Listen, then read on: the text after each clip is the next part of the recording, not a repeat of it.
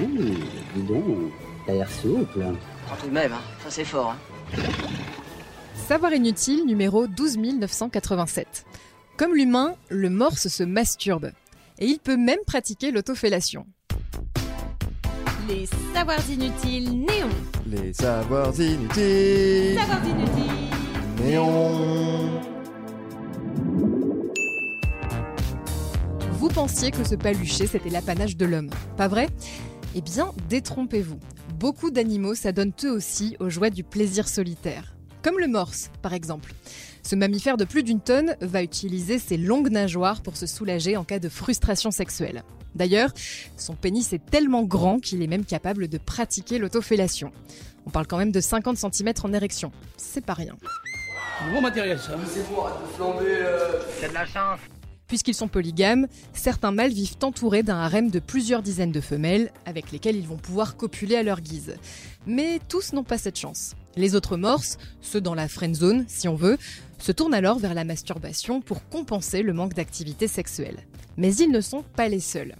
Les chevaux et les ânes pratiquent eux aussi la masturbation, par exemple. Ils vont se soulager en faisant rebondir leur appareil génital contre leur abdomen. Les chiens, eux, vont avoir tendance à se frotter contre tout ce qui passe, un coussin, un arbre, une jambe, et il arrive même que les dauphins se masturbent sur des, des cadavres de, de poissons. Voilà, voilà. La nature, quand ça commence à être beau, c'est beau, hein. Tu ne trouves pas, Jean-Baptiste? Oui. Mais le mâle n'a pas le monopole du plaisir en solo pour autant. Non, non. Chez les primates, par exemple, les femelles orang-outans sont capables de fabriquer des sortes de godemichés avec des bouts de liane et des bâtons.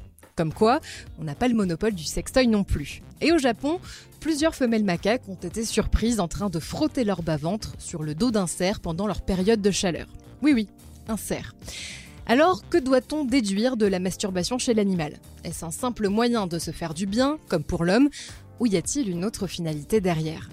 Le problème, c'est que ce phénomène reste assez peu étudié. Et en plus, les scientifiques ne sont pas tous d'accord.